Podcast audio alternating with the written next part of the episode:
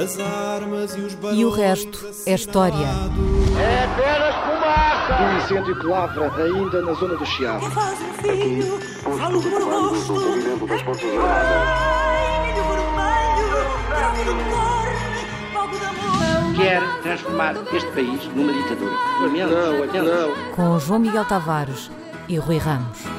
Olá, sejam bem-vindos a este episódio número 122 de E o Resto é História, com Rui Ramos e João Miguel Tavares. Antes de entrarmos no programa propriamente dito, um ponto prévio. Na semana passada chegámos aos 2 milhões de downloads de E o Resto é História e, portanto, as nossas audiências têm vindo a crescer desde 2019 e é muito recompensador ver tanta gente interessada neste programa e a enviar perguntas e comentários sempre tão simpáticos para o mail que já conhece, história.observador.pt. Portanto, acho que estamos ambos de parabéns. Rui, É parabéns para ti, não é? Parabéns E- também para ti e para toda a gente que nos ajuda a fazer o programa. Exatamente, e achámos que eh, os nossos ouvintes iam gostar de ter estas notícias antes de entrarmos nas perguntas. Mas então, vamos a isto. No dia 12 de novembro de 1991, faz agora 30 anos, o jornalista Max Stahl, falecido há apenas duas semanas, filmou em Dili o massacre no cemitério de Santa Cruz, onde terão morrido entre 250 a 300 timorenses e que, pela sua dimensão simbólica e pela sua divulgação internacional, mostrou ao mundo o problema da ocupação brutal de Timor-Leste por parte das tropas indonésias. A pressão internacional que se seguiu ao massacre de Santa Cruz conduziria, oito anos depois, ao referendo e à independência de Timor-Leste. Os ouvintes João Campos, Bernardo Gaivão e Pedro Santos enviaram-nos perguntas sobre esse tema, abordando dois ângulos distintos. O primeiro tem a ver com o massacre propriamente dito e com a invasão de Timor-Leste pela Indonésia em 1975. A pergunta é mais ou menos esta: a que se deveu essa invasão e porque é que a ocupação foi tão violenta? E o segundo ângulo tem a ver com a colonização portuguesa da ilha. Quando é que ela começou? E porque é que resistiu tantos séculos, tendo em conta que Portugal foi perdendo ao longo da história toda a sua presença nas Ilhas do Índico? Ahm, se calhar avançávamos cronologicamente, Rui. Ah, queres começar aqui nesta nossa análise timorense pelo século XVI? Pois vamos, vamos para trás, que é uma coisa que acontece muitas vezes em história. Exato. E aos Ahm, caranguejos também. Agora, no caso de Timor, como noutros casos da expansão portuguesa, acho que temos de distinguir entre presença portuguesa, com estabelecimento portugueses, e ocupação e administração portuguesa. Aquilo que nós poderíamos designar como, mais propriamente, colonização. Certo. uma coisa não significa a outra. O Já o de falámos muitas vezes disso lá aqui, não não significa que o- aqueles territórios, aquelas populações estivessem sujeitas à administração portuguesa, nem que os territórios fossem ocupados por Portugal. Os portugueses, de facto, andaram eh, por aquelas paragens desde o século XVI, eh, por aquele arquipélago que hoje é a Indonésia, em andaram à, à procura de especiarias. Eh, Era, era o que se fazia nessa altura. Não, fazia, não, não. pa- não praias paradisíacas, não é? Não, Mas- não, não, era, não andavam à, de- à procura de praias, andavam à procura de cravo, de pimentas e outras coisas. Ah, e terão tido informações sobre a Ilha Timor, tanto quanto nós ah, podemos ah, depreender da documentação entre 1511 e 1520. Uhum. E em Relativamente determinada altura- também, não é? Sim. Se nós pensarmos que o Vasco da Gama chega à Índia em 1498, 1499, Certo. Estamos a falar 11, 12 anos depois da viagem de expansão Vasco da Gama. rápida, sim. E os portugueses, aparentemente, terão estabelecido uma feitoria, portanto, um interposto comercial, Uhum. ah, que negocia, na- em Timor, que, que negociava sobretudo em madeira de sândalo, era aquilo que lá havia. Eles não ocupam Timor, ah, uma ilha de tem 30 mil quilómetros quadrados, é muito montanhosa, tem montanhas enormes, montanhas de mais de 3 mil metros de altura.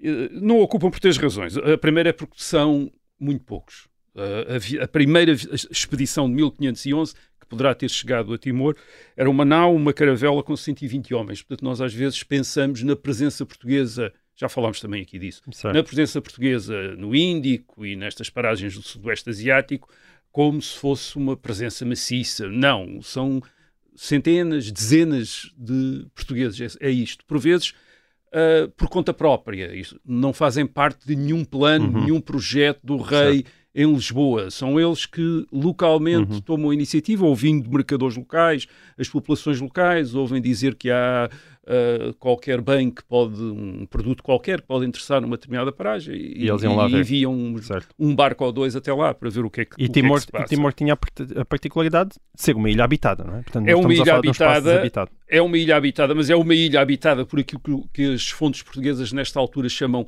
cafres, que é uma uh, expressão que é também usada para a África e que basicamente designa populações que para os portugueses estão num nível de desenvolvimento muito básico. Uh, uh, uh, se Timor fosse, um- como outras paragens destas ilhas, um sultanato, por exemplo, muçulmano, com um, um sultão, um Uhum. exército, uma aparência de Estado, teria talvez interessado mais os portugueses do que propriamente uma ilha que, além disto tudo, não tem especiarias. Até a madeira de sândalo é a única coisa Certo. que eh, interessa. E, portanto, a ocupação de Timor esteve sempre eh, fora de questão.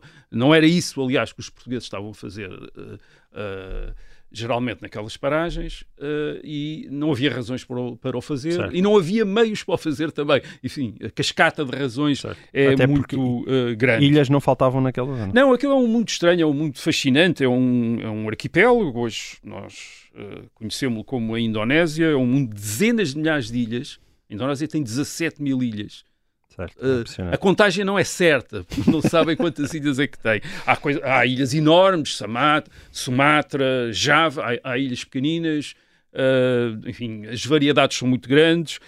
Há- são ilhas que podem ser eh, montanhosas, com montanhas enormes, com grandes florestas, com populações em, em níveis de desenvolvimento extremamente variados, desde, repito, desde estados muçulmanos até Uhum. uh, populações a viver na Idade da Pedra. Certo. Ainda hoje em Uh, dia. Ainda note-se. hoje em dia. Uhum. Uh, e, e- e com uma diversidade espantosa. É talvez as áreas do mundo, aliás, pelo próprio características, mais diversa. Mas só para vos dar uma ideia, isto é apenas um, um pequenino exemplo curioso. uh, na parte oriental da ilha de Papua Nova Guiné, que hoje é um estado, tem milho- 8 milhões de habitantes, em 462 mil quil- quilómetros quadrados. Bem, nesta parte oriental da ilha de Papua Nova Guiné são faladas 851 línguas. É, dizer, é quase mais línguas do que há no resto do mundo são faladas naquela região. Portanto, isto é a ideia da grande diversidade, da grande variedade deste mundo eh, em- a que os portugueses chegam no século XVI. Eh, eh, as suas principais bases, as principais bases portuguesas não estão em Timor nesta época, no século XVI, estão na ilha de Solor eh, e na Ilha das Flores, são ilhas mais pequenas, onde há feitorias, há fortalezas, e, o- e o interesse portugue- português nesta, na- nesta área, é sobretudo além da madeira de sândalo, mas é uma coisa não muito interessante, é- são pontos de trânsito entre a principal base portuguesa no Sudoeste Asiático, que é a cidade de Fortaleza de Malaca, Uhum. na atual ah, Malásia, ah, e as ilhas do Maluco, ou das Molucas, como os portugueses lhes chamam, que são as ilhas da especiaria, que ficam mais perto da Nova ah, Guiné, onde produz escravo, massa, e portanto estes estabelecimentos portugueses nesta zona são sobretudo eh, interessam sobretudo como pontos de trânsito Uhum. eh, para estas viagens que se fazem às Molucas e das Molucas para Malaca e depois de- da Malaca para o. Uma eh, ba- estado da Índia. Uma base intermédia. não é? É, a presença portuguesa aqui é, sobretudo, uma presença que é conseguida através da missionação. Portanto, isto tem algumas características um bocadinho semelhantes ao caso japonês de que nós aqui falámos, em que a presença portuguesa, há uma presença comercial, mas verdadeiramente o impacto que é associado à cultura portuguesa é obtido através dos missionários. Uh, neste caso, nestas ilhas Timor, Solor, de- das Flores, uh, são, os, uh, são missionários dominicanos que chegam por meados do século XVI, efetuam conversões de indígenas ao catolicismo e começam a criar uma população que os holandeses, quando chegam depois, vão classificar como uh, portugueses negros, é assim que eles lhes chamam Hum. uh, para indicar que não são europeus, mas que uh, conhecem a língua portuguesa, têm a religião dos portugueses, o, uh, o catolicismo, e até muitos deles reconhecem o rei de Portugal como o soberano deles, embora também, como notam os holandeses, uh, não obedeçam aos representantes do rei, de Portugal, do rei de Portugal quando por acaso há Certo. representantes do rei de Portugal. E há, havia um capitão lá na, enfim, entre Timor e a Ilha de Solor, mas curiosamente um capitão que estaria até sujeito aos dominicanos, uh, o que dá a ideia da importância da presença uh, religiosa. E isto é um Portanto, ponto a igreja era o Estado, não é? Sim, a igreja Bom, ali alguma é, a é a presença mais organizada dos Uhum. portugueses naquela área, são as or- a ordem religiosa dos dominicanos, tal como os jesuítas noutra, no Brasil, por exemplo, também, junto dos índios, os jesuítas é que são a presença Certo. a presença portuguesa.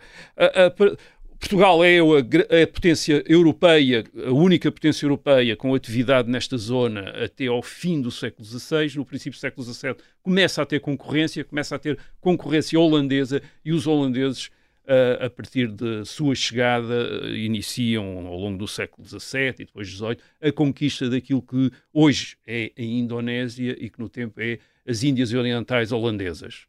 Ah, em ah, com a, a sua base principal em Java, na ilha de Java, vão ah, ah, conquistando. Porquê que Timor não cai Certo. na esfera holandesa? Ah, basicamente porque não interessa muito economicamente. Há muitas ilhas, portanto, eles não precisam de mais. Uma ilha, Portugal, nesta época também já não é uma ameaça, enfim, séculos XVII, XVIII, já não é uma ameaça para os holandeses que eles Uhum. precisassem de eliminar, isto é, Timor não é nenhuma base para os portugueses conquistarem ou, ou perturbarem o domínio eh, holandês na, na área, portanto não lhes, inter- eh, não lhes interessa, e depois também porque há uma população católica, eh, essa população produzida pelos missionários dominicanos que assegura a presença portuguesa e resiste às investidas ou às incursões holandesas, os holandeses sendo protestantes e, portanto, Certo. sendo vistos como, eh, eh, como eh, enfim, como inimigos. Inimigos Agora, adversários isto religiosos, é uma, é uma zona muito remota. É, é verdade que na Constituição de 1822, eh, em que se faz pela primeira vez uma descrição, a, a- Constituição inclui uma descrição das possessões portuguesas e é nomeado Timor e Solor, Na primeira com- Constituição portuguesa, no século 1822. XIX. Século XIX. Mas no século XIX, Timor continua longíssimo de Portugal. Mas tu Está- dizes que estava lá Solor e, e estava Solor, Timor. Exato, Timor e Solor como, posições, como eh, possessões portuguesas. Certo. Ahm, agora, estavam longíssimo. Estavam a dois anos de viagem. No, no século XIX, continuavam a estar a dois anos de viagem de Lisboa. Portanto, uma... E aqui fica.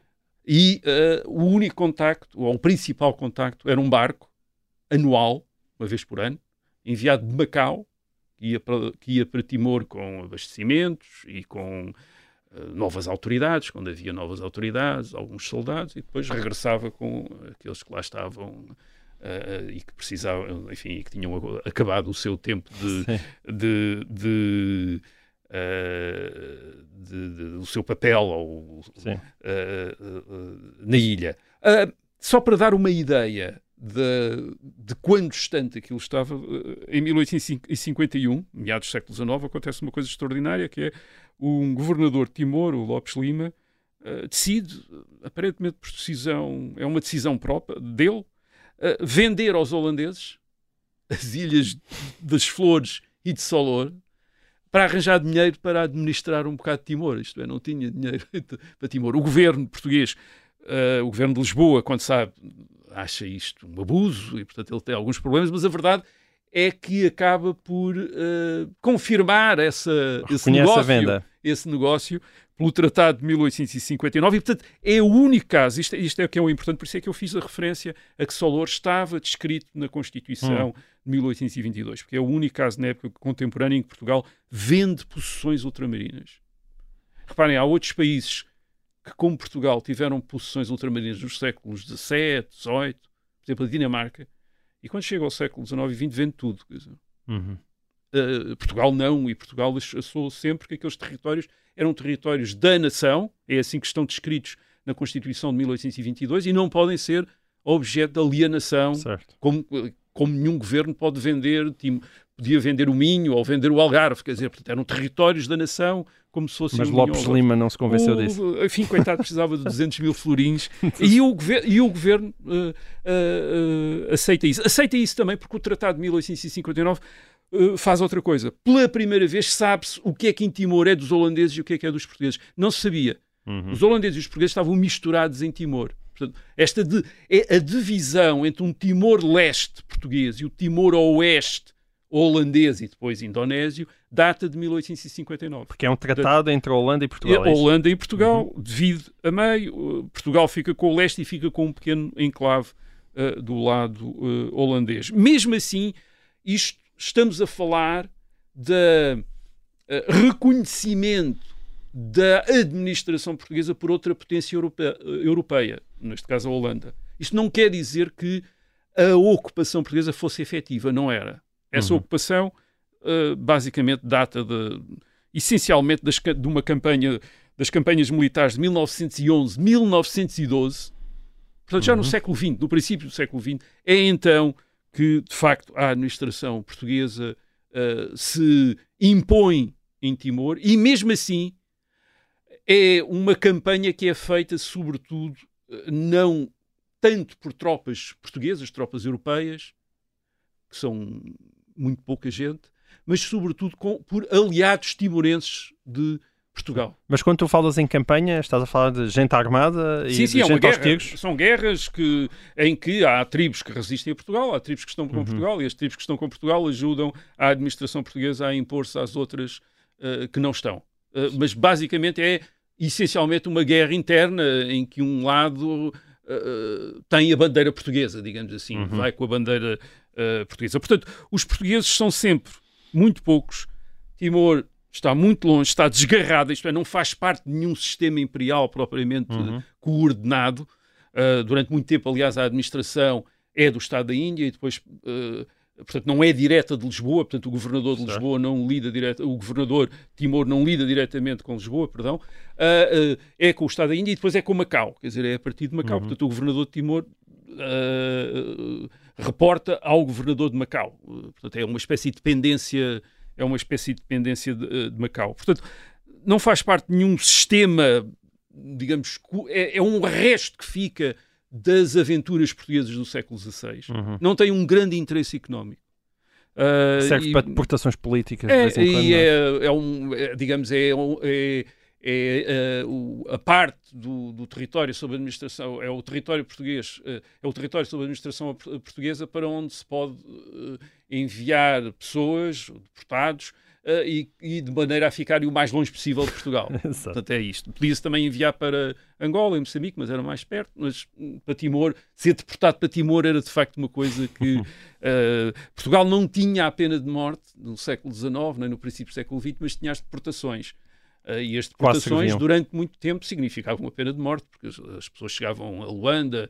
ah, ah, ou chegavam a, a Dili e, e duravam uns dias, quer dizer, ou uns meses, ficavam doentes e morriam. Quer dizer, Certo. portanto, era, praticamente era visto quase como pena de morte. Havia quem sobrevivesse, mas, ah, mas raramente. Portanto, se nós pensarmos que a ocupação efetiva, isto é uma ocupação com o a imposição da administração portuguesa eh, definitiva, data de 1911, 1912. Se pensarmos depois que entre 1942 e 1945, durante a Segunda Guerra Mundial, eh, Timor está ocupada pelo Japão, isto dá a ideia do, eh, de como a ocupação portuguesa foi muito recente, por um lado, e muito não muito profunda em termos administrativos, eh, embora a presença portuguesa fosse de facto eh, muito eh, antiga. O Certo. que tem estruturas, o que ganha enraizamento local é a Igreja Católica, é, é a missionação cató- é, é a, a missionação, são os convertidos, isso sim é, é- é que é, que- é- é- que entra em Timor e acaba por, por produzir ou criar um, o. Timor, o Timor de hoje. Muito bem. Uh, Rui, nós chegamos ao final da nossa primeira parte. Um, voltaremos a seguir com mais histórias de Timor. Até lá.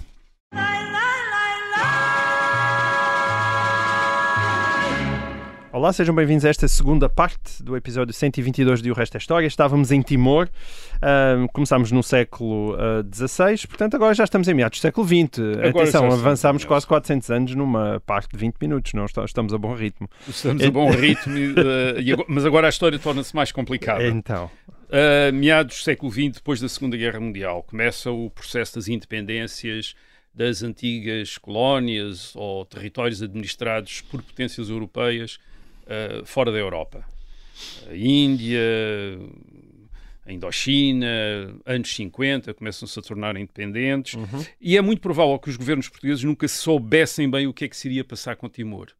Uh, a partir dos anos 50, Timor faz lembrar um pouco Goa na Índia. Hum. É um enclave num, uh, num estado, isto é, numa área que está a ser uh, dominada, por... uh, reivindicada por uma potência, uma nova potência, sucessora do império colonial que existia lá, no caso, de, no caso da, do subcontinente asiático, Uh, era a União Indiana, sucessora do Império Britânico, uhum. e no caso uh, aqui deste arquipélago do Sudoeste Asiático, é a Indonésia, sucessora da Holanda. Uhum. Uh, e quer a Índia, quer a Indonésia têm esta enclave português, no caso da Índia Goa, no caso de da Indonésia, a muitos milhares Timor. De, a muitos milhares de quilómetros a da pátria milhares... e sem nenhuma possibilidade o... de defesa, não é? O caso aqui, uh, e portanto, uh, o que é que a Índia inicia imediatamente contactos com o governo português nos anos 50 para reclamar Timor. A Índia quer unificar uh, Goa. todo. Goa, desculpa, Sim. Goa, exato. Goa, para reclamar Goa. Uh, agora, a Indonésia não faz o mesmo. Tem as suas 17 mil ilhas. exato. A Índia acaba por ocupar Goa em uh, 1961, mas a Indonésia nunca faz nunca parece interessada em ocupar ou ameaçar uh, uh, Timor-Leste. Isso, exatamente. Uh, não só tem as, essas dezenas de milhares de ilhas, mas tem também uma outra, um outro interesse, que é a metade ocidental da grande ilha da Papua Nova Guiné. que é uma parte que os holandeses tentaram não deixar para a Indonésia. Portanto, era uma, era uma a Papua Nova Guiné estava dividida em duas, uma parte australiana, britânica, outra parte holandesa, e os holandeses, quando reconhecem a Indonésia, uh, fazem esta reserva, dizer, bem, a Papua Nova Guiné não será parte da Indonésia. Certo. E aparentemente até têm ideias de continuar na Papua Nova Guiné, na parte deles de Papua Nova Guiné. E, uh, enfim, e a Indonésia reclama e faz um grande, uma grande campanha para uhum. obter também a soberania sobre esta parte ocidental da Nova Guiné, uh, tendo de entrar em negociações complicadas, admitir referendos, enfim, o suficiente para estar entretida durante os anos 50 e durante os anos 60, até ao fim dos anos 60, quando consegue finalmente uh, instalar-se de vez na Nova Guiné. Isso poderá ser uma razão para, enfim, Timor não, uh, Timor-Leste, aquela parte de Timor-Leste não devia, não devia estar no radar certo. como um, um grande uh, objetivo. Bem, mas chegamos a 1974-75, a Revolução de 25 de Abril, Portugal reconhece o direito dos povos sob a administração portuguesa à autodeterminação, incluindo a independência e o, o que é que se faz com Timor. A política portuguesa, aparentemente, nesse momento, nesse momento do, uh, da Revolução, é a de abandonar tudo. É a tendência. Incluindo Macau. E não saem de Macau porque a China diz: desculpem, vocês não podem sair de Macau. Só quando nós deixarmos uh, Portugal sair de Macau, portanto vão ficar aqui. Quer dizer, senão também tinham deixado de deixar de Macau. E no e caso havia também Timor, Hong Kong, não é? Portanto havia ali Sim, não, havia, então, os chineses estavam interessados em que Portugal ficasse. Portugal queria se ir embora e os chineses não deixaram, quer dizer, obrigaram-nos a ficar lá até 1999. Um, enfim. Uh, é, olha, uma, quem, boa, uma boa história para contar no resto da história. diga que não é bem assim, óbvio, que não foi bem assim, mas, mas foi mais ou menos assim. uh, no caso de Timor, é muito provável que houvesse quem pensasse que Timor-Leste acabaria por ser incluído na Indonésia, como Goa tinha sido na Índia. Certo. O caso de Goa é um caso que fica. é muito importante. O, enfim, vamos falar de Goa para o mês que vem, porque também há um aniversário redondo. Mas o caso de Goa é muito importante para perceber o que se passou em Timor, eh, Hum. em Timor-Leste, na mentalidade portuguesa, aquele trauma de Goa é uma, é uma É importante. é sim. importante. Portanto, há talvez nas autoridades portuguesas a ideia que o destino, ti- eh, enfim, o destino de Timor-Leste era fatalmente, iria ser fatalmente a integração na, Na Indonésia. na Indonésia. Agora, como é que acontece a invasão ah, indonésia? Em Timor não tinha havido contestação da administração portuguesa, contestação hum, armada, como tinha havido em Angola, em Moçambique ou na Guiné, e, portanto, os partidos independentistas surgem em 1974, 75. Ah, e há partidos.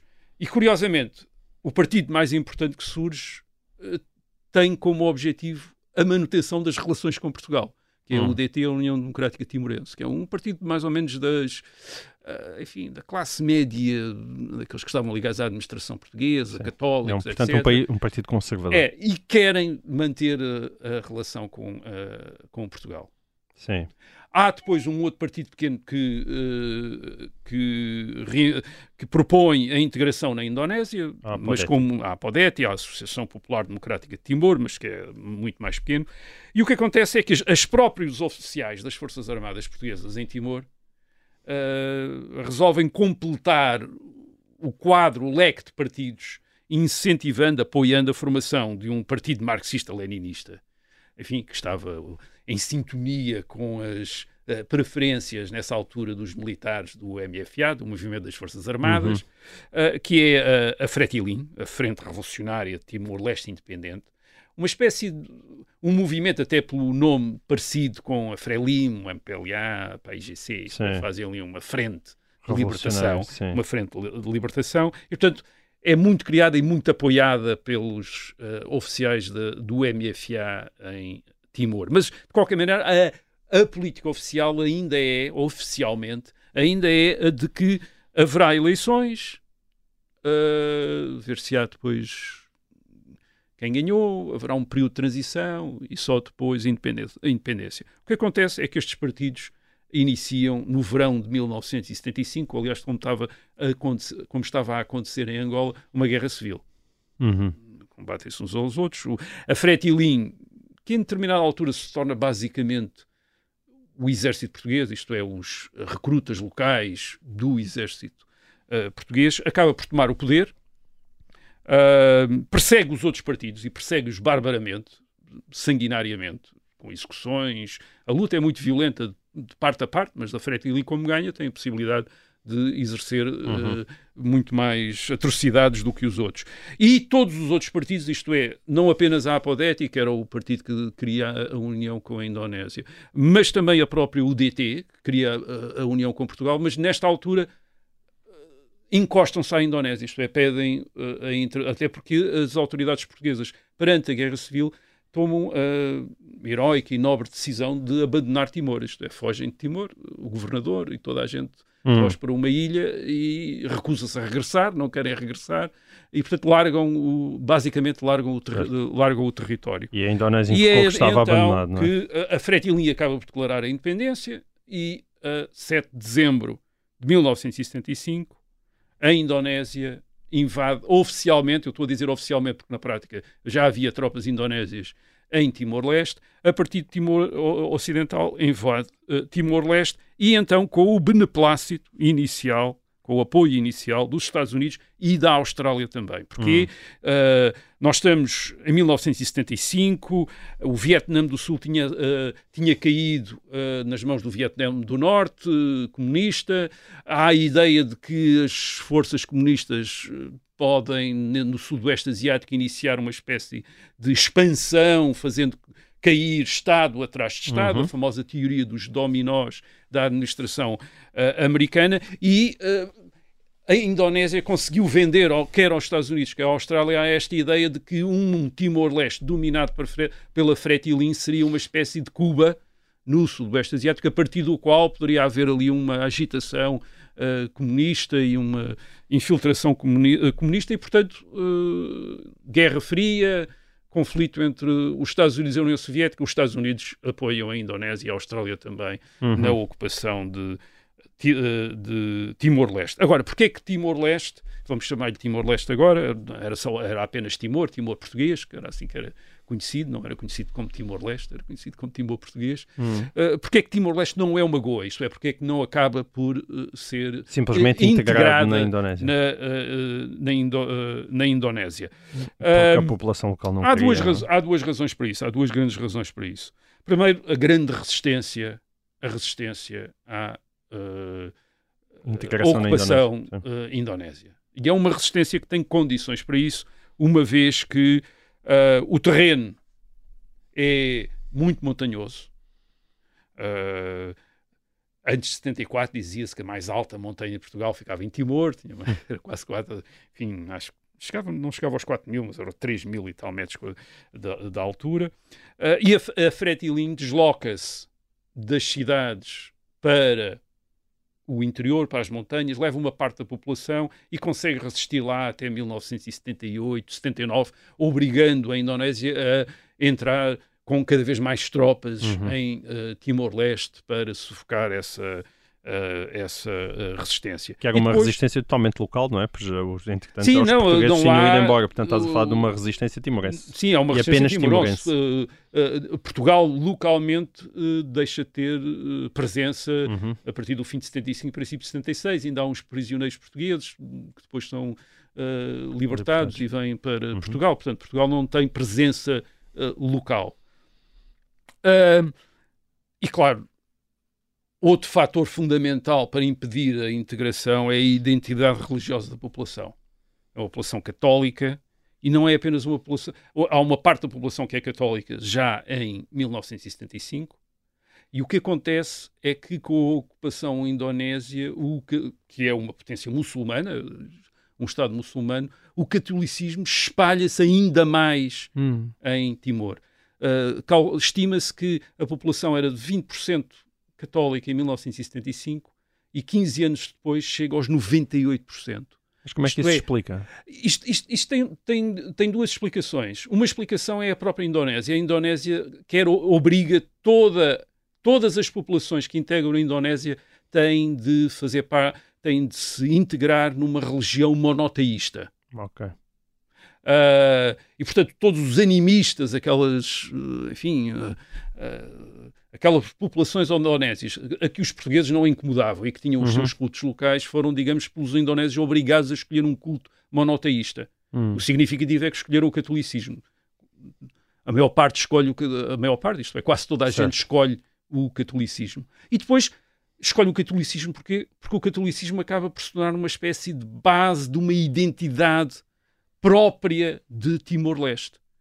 Isso faz lembrar um bocadinho, portanto, a Irlanda, de que também falámos aqui há umas semanas, sobre a ocupação britânica Sim. eh, em que o catolicismo acaba por se tornar também uma identidade para a parte da população que não se identifica Certo. com os britânicos. E é o que acontece aqui também.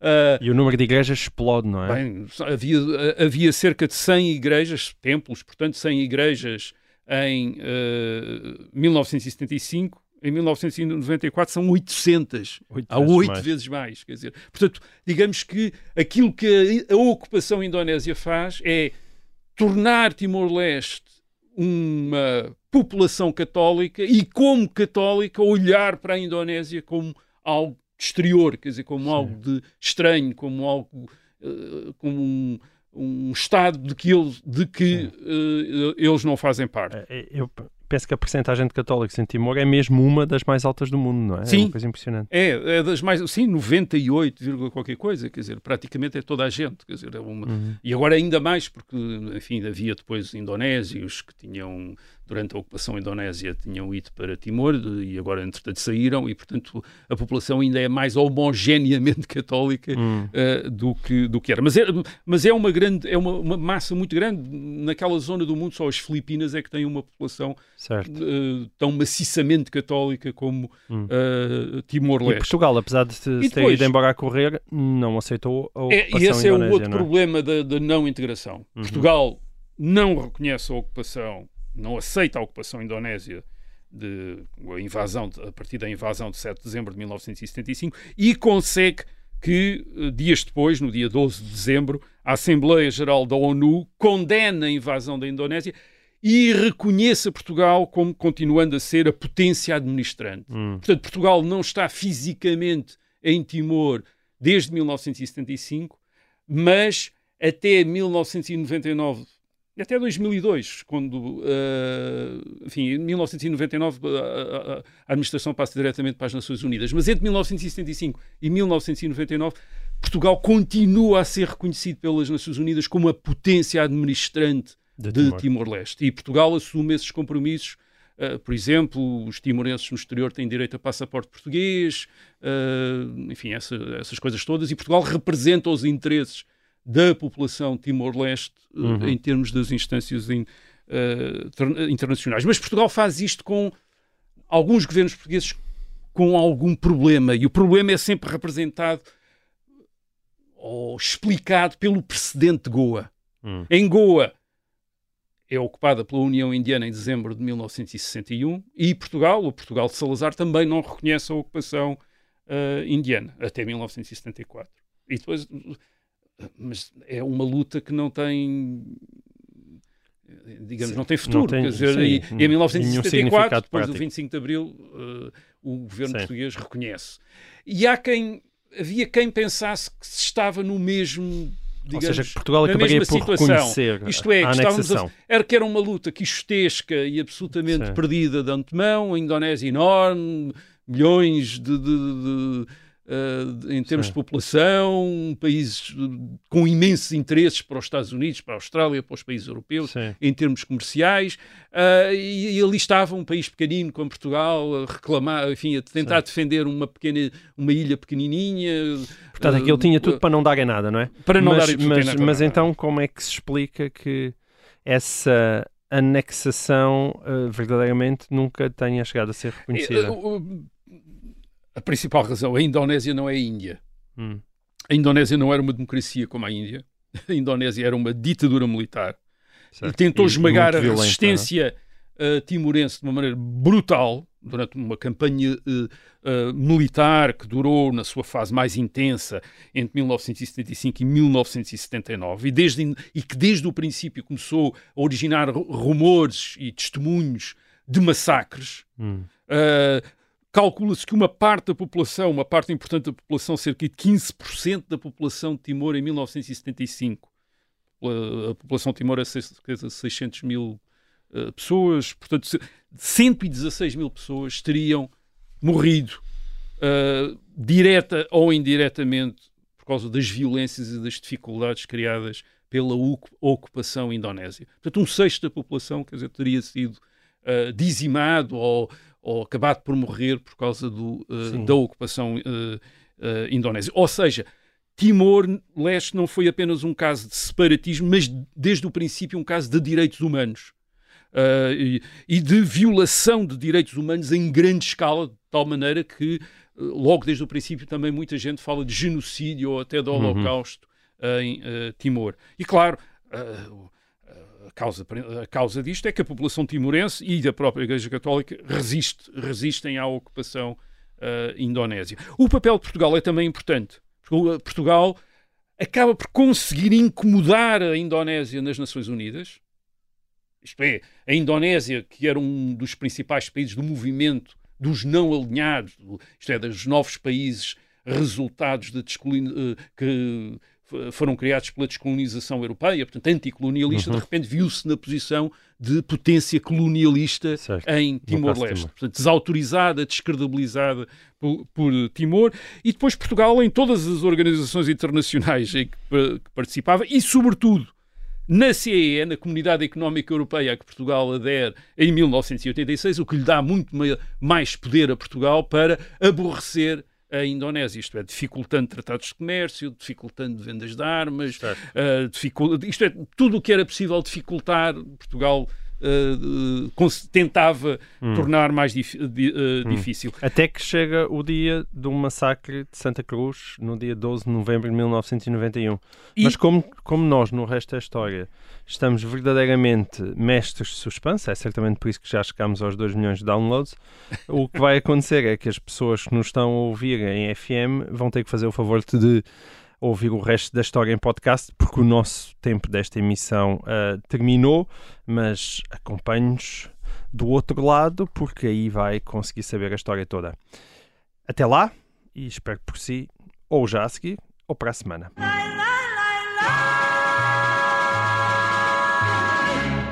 Ok, Rui. Ora bem, então, um massacre, no cemitério de Santa Cruz, o 12 de massacre- novembro de o massacre 1991. no cemitério de Santa Cruz. Mudou em 12 tudo, na verdade. Mudou, é? Sim, eh, mudou tudo num processo em que já se estavam a efetuar muitas mudanças. Certo, mas provavelmente Eh, não teria força para se impor ou demoraria Talvez muito não. mais eh, tempo. É, é um, é, É um algo- acelerador. é um grande acelerador. Isto, eu estou a dizer que algumas coisas já estavam a mudar, porque, por exemplo, a visita de João Paulo II a Timor-Leste em outubro de 1989 já tinha sido. Já tinha mostrado ao mundo o caso de Timor, eh, tinha chamado a atenção e tinha, sido, tinha galvanizado também ah, os católicos de Timor para resistirem à Indonésia. Uhum. Até porque interpretaram ah, muitos atos do Papa como significando simpatia para com a causa ah, timorense. Por exemplo, o, o facto do, do o Papa costuma, costumava beijar o sol onde. Ah, Ia dos países onde ah, ia pela primeira vez e no caso de Timor beijou um crucifixo e depois expôs o crucifixo no sol. Quer dizer, o que foi entendido como um sinal de que não reconhecia que estava num país livre. Isto é, num país livre e também chamar a atenção para o martírio da população eh, timorense. Enfim, houve uma interpretação imediata desse, desse ato. Agora, o massacre do cemitério de Santa Cruz, sim, que também já é o resultado das tensões dentro de Timor e do facto da contestação à presença indonésia ter se tornado cada vez mais aberta. Eh, o, eh, este, este, eh, este caso eh, é o resultado de confrontos que tinham, eh, que tinham eh, que tinha havido entre apoiantes da Indonésia e resistentes. Tinha morrido um dos um manifestante, um ativista da resistência. O- este dia de 12 de novembro, no cemitério Santa Cruz, em Dilice, era o seu funeral. Uhum. Uh, ia ser, obviamente, uma manifestação uh, da resistência, até porque uns dias antes, umas semanas antes, tinha-se esperado a visita de uma delegação portuguesa, uh, uma delegação parlamentar portuguesa. A visita não se tinha efetuado, porque não se tinha efetuado, mas digamos que havia muita preparação para isso. E, portanto, é, uh, tudo, todos os ativistas que estavam preparados para fazer dessa visita da delegação portuguesa uma, mais uma ocasião de manifestarem o seu repúdio pela ocupação indonésia, desviaram-se para este funeral em 12 de novembro e, claro, atraíram as atenções das autoridades uh, indonésias que uh, entraram em força no cemitério para reprimir a, a manifestação. Só que aconteceu também que, por causa neste ambiente, também tinham chegado a Timor Jornalistas. jornalistas internacionais E e, havia caso, no cemitério um uh, jornalista, creio que o Max Stahl trabalhava na altura para a BBC, Uhum. uh, e que filmou uh, que- e que filmaram esta uh, todo uh, Massacre. o massacre, isto é, a agressão das, de- de- das forças indonésias a uma população civil indefesa uh, e desarmada, Desarmada. e que foi e, e sobre a qual uh, os, uh, as forças indonésias dispararam diretamente. Isto é, não houve disparos para o ar, foi disparos até matar. Os indonésios reconheceram 19 mortos. A verdade é que se fala em centenas de, pelo menos 200 a cerca de 200 ou 300 300. sim. uh, do, uh, do lado timorense. Estas imagens foram filmadas, depois a maneira como o vídeo chegou também é meio rocambolesco, uma vez que uh, eles tiveram de esconder o vídeo, Numa não apenas dos indonésios, mas também dos australianos, que muito provavelmente não estavam interessados. Enfim, quando a equipa chegou, a equipa que fez as filmagens, chegou à, à Austrália, foi também revistada uh, e provavelmente à, à procura de quaisquer uh, documentos que tivessem recolhido em Timor, eles conseguiram uh, fazer escapar a cassete com o vídeo. E, e é, e é a diferença entre ouvir falar Sim. de massacres e ver massacres. É uma diferença brutal. Isto impressionou imenso, porque, enfim, houve logo documentários em janeiro de uh, 1992, uh, na televisão britânica, depois em outras televisões, enfim, os noticiários divulgaram as imagens, e, portanto, isto tem um impacto enorme. Eu posso dar também o. Uh, Uh, um testemunho pessoal, eu em, em, novembro de 1992, portanto um ano depois do massacre, estava em Oxford, estava a estudar uh, na Grã-Bretanha, estava e soube que, que, ia haver um, um meeting, uma espécie de uma conferência para assinalar uh, precisamente o primeiro aniversário do massacre de Santa Cruz. Uhum. E, e quando me chegou essa notícia na universidade, eu pensei que, bem, vão lá estar uh, 10 ou 12 portugueses, que eram mais ou menos Certo. os que havia, os que estávamos lá, mais uns quantos simpatizantes da causa timorense, vai ser assim uma coisa assim. Não. Ah, ah, ia estar o Noam Chomsky, quer dizer, ia falar o Noam Chomsky, portanto, uma das Uma figuras da contestação ao imperialismo no, no mundo. E quando cheguei lá estavam centenas de estudantes, quer dizer, de, de, uh, bem, a sala estava absolutamente cheia. Uhum. O Noam Chomsky fez um grande discurso sobre o caso Timor, em que, obviamente, a sua principal preocupação, foi atacar os Estados Unidos e considerar que os Estados Unidos eram os únicos responsáveis pelo que se estava a passar. Mas o que eu me apercebi era que Timor já não era até aí como uma espécie de. Como, às vezes receávamos em Portugal, aqueles que estávamos em Portugal e a ver as coisas a partir de Portugal, uma causa que só nos interessasse praticamente a nós e aos timorenses, mas a muito, a, a- a pouca mais gente, mas não, era uma causa era uma causa mundial, era uma causa que interessava a imensa Certo. gente e que estava a ter uh, cada vez mais o Prémio apoio. Nobel E vai claro, confirmar isso. é? Uh, quatro anos depois deste, deste, desta conferência em Oxford, em 1992, em Seis, 1996, o Prémio Nobel da Paz atribuído ao Bispo Dili, o, o Dom Carlos Ximénez Belo e ao José Ramos Horta, que era uma espécie de representante no exterior da Fretilin Fretilin. e da resistência, e agora já da resistência timorense, é o sinal que Tim- Timor, a- questão de Timor não ia sair da agenda já. Uh, uh, e, e na década de 90 o, o ambiente era muito propício a, um, a, uma causa como Timor. A União Soviética tinha acabado, portanto aquela história do uh, anticomunismo já não funcionava. A União Soviética também tinha dado origem a muitos Estados independentes, portanto aquela ideia de uh, a desagregação de Estado daquele, de antigos impérios coloniais, mesmo agora já independentes, ah, já não impressionava assim tanto, e havia uma nova ênfase na democracia, nos direitos humanos, e portanto ah, tudo isso ia ajudar a Timor. Agora, E porque é que a explicar- Indonésia resistiu tanto, não é? Exato. Porque que em 1974 não parecia especialmente interessada e de E- repente não queria largar.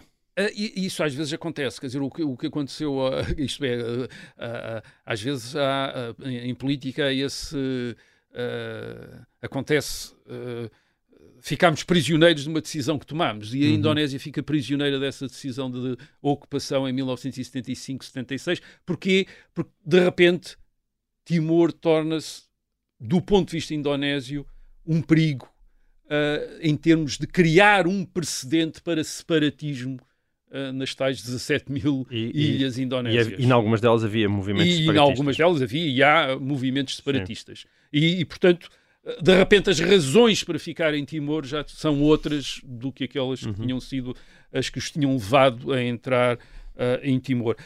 O que acontece em, ah, nos anos 90 é que ah, a queda da ditadura indonésia, a queda de Suharto, que era o ditador indo- indonésio, em 1998, no meio da enorme crise financeira da Ásia de 1997, 98. Uhum. Há uma crise de, que até atinge, em que a Indonésia é um dos principais atingidos, a, a moeda desvaloriza-se, os preços sobem, há grandes contestações, o ditador Suharto acaba por eh, abandonar, ter ser obrigado a abandonar o poder, há um, um novo governo, um novo governo que quer democratizar e, sobretudo, quer aceder à ajuda ocidental, A ajuda externa. a ajuda financeira. externa, portanto, a ajuda ocidental, Uhum. a ajuda dos países ocidentais, ajuda financeira ocidental. E E, Timor, é um. Uhum. problema. Isto é, a repressão, a guerra ah, ah, em Timor é uma questão. E, portanto, a Indonésia, o novo governo indonésio, o novo governo de uma Indonésia que se quer democrática, acaba por aceitar a realização de um referendo para a autodeterminação de Timor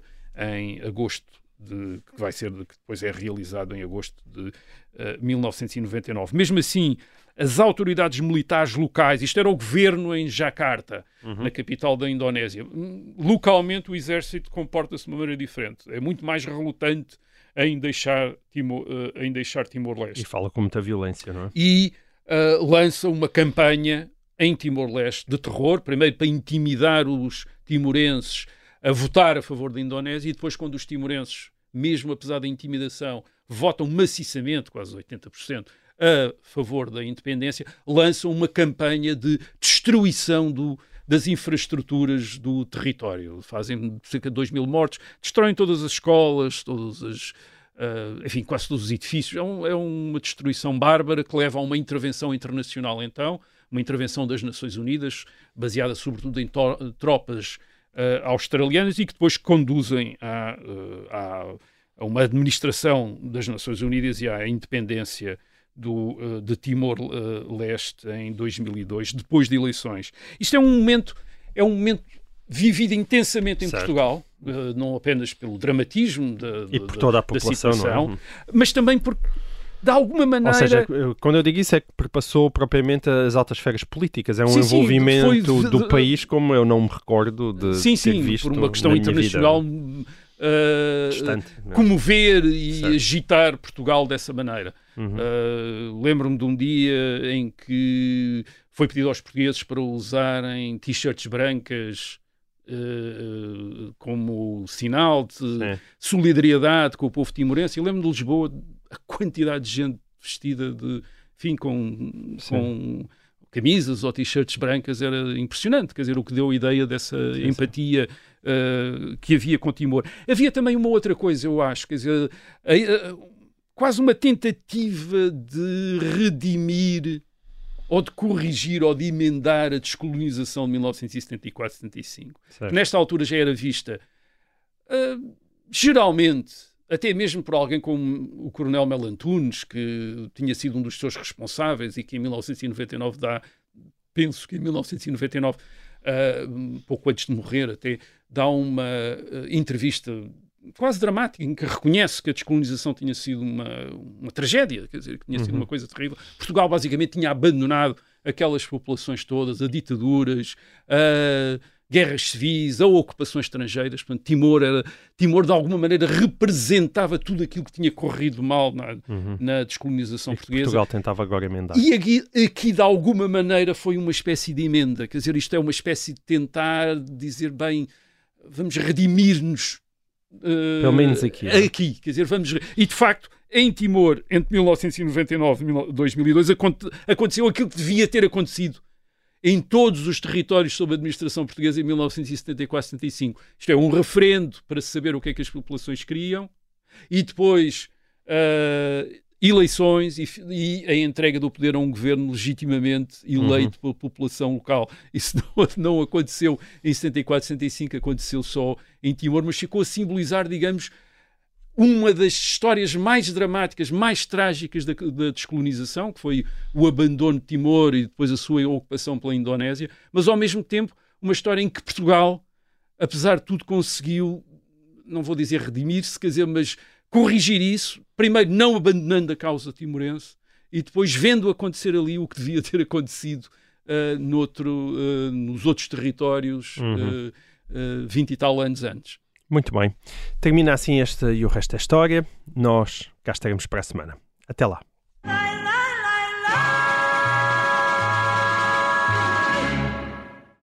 Obrigada por ter ouvido este podcast. Se gostou, pode subscrevê-lo, pode partilhá-lo e também pode ouvir a Rádio Observador online em 98.7 em Lisboa e em 98.4 no Porto.